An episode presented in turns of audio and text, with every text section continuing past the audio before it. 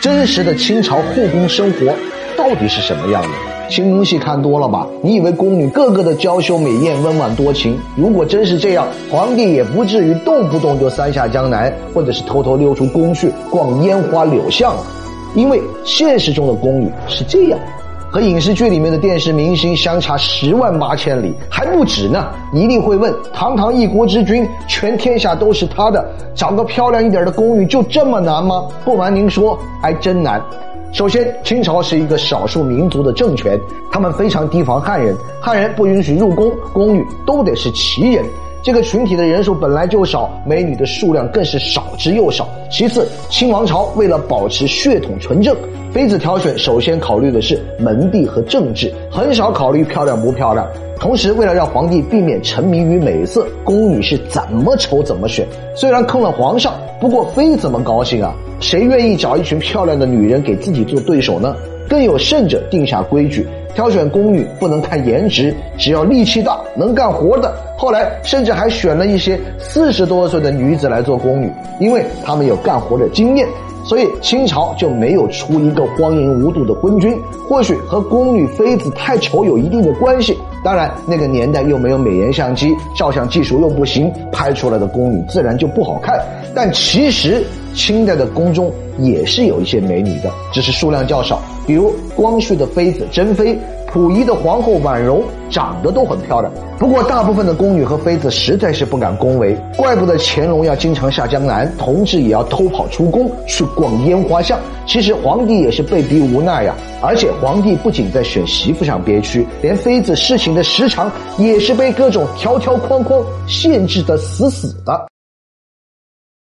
皇上，沈贵人到。抬进来吧。清王朝的皇帝可以跟喜欢的妃子过夜吗？答案真的很搞笑。后宫佳丽三千呐，皇帝却不允许和妃子一起过夜。事情不但有时间的限制，还有专门的太监监管。作为九五至尊的皇帝，为何不能痛快的在芙蓉帐里面暖度一个春宵呢？原来，在明朝的嘉靖年间，发生了一起中国历史上极其罕见的宫女谋杀皇帝的事件。沉迷炼丹的明世宗性格暴烈，荒淫无度，经常把宫女折磨得苦不堪言。所以，十几名宫女趁明世宗在其最宠爱的曹端妃宫中昏睡之时，企图要勒死他，但因为突发意外，以失败而告终。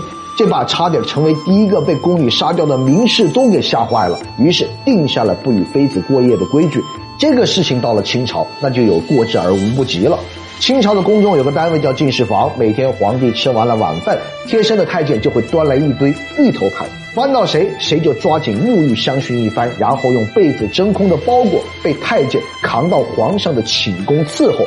等到侍寝完毕，又连夜被太监再用被子包裹好送回自己的寝宫，可谓是赤条条的来，赤条条的去。但是翻云覆雨的事情也是有时间限制的，大概是半个小时左右。时间一到，无论事情是否结束，外面的太监就会一直提醒。而规矩就是在太监提醒三次以内，皇帝必须结束。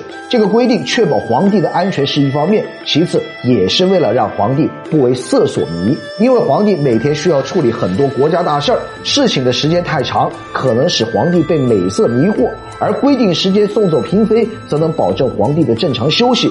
对于军国大事，也能够有足够的精力去应付。没想到拥有至高权力的皇帝，在个人问题上却身不由己，以至于康熙、乾隆只要一有空，不是去避暑山庄，就是去下江南。我想，可能是因为这个时候就不需要遵守这个奇葩的规定了吧。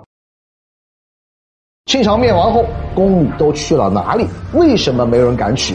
其实清朝是宫女待遇最好的朝代，还在未建立宫女的退休制度之前，很多宫女入宫后就会孤独终老致死，根本没有再离开皇宫的机会。出宫全凭皇帝的个人喜好。相比别的朝代，清朝的宫女数量非常稀少，一般只有两百多人。入宫后的宫女当差就能够领取工资。有意思的是，清朝的宫女只许打不许骂。毕竟上三旗都跟皇帝沾亲带故，骂了也不合适。不过打了也不能打中。当时乾隆宠爱的敦妃私刑打死了个宫女，结果龙颜大怒。要不是看在她得宠，只连降了两级，不然就要被剥夺所有的名分。所以在宫内，只要不犯下大错，或者被皇帝临幸抬旗，基本在退休之前是能够攒下一笔可观的财富的。服役满十年就能够出宫，成为白富美，自由婚配。另外，出宫嫁人所生的子女可以免十年的劳役赋税。还能够去内务府当差，其实根本不愁嫁人。当然，也有很多找不到归宿的宫女，又是什么情况呢？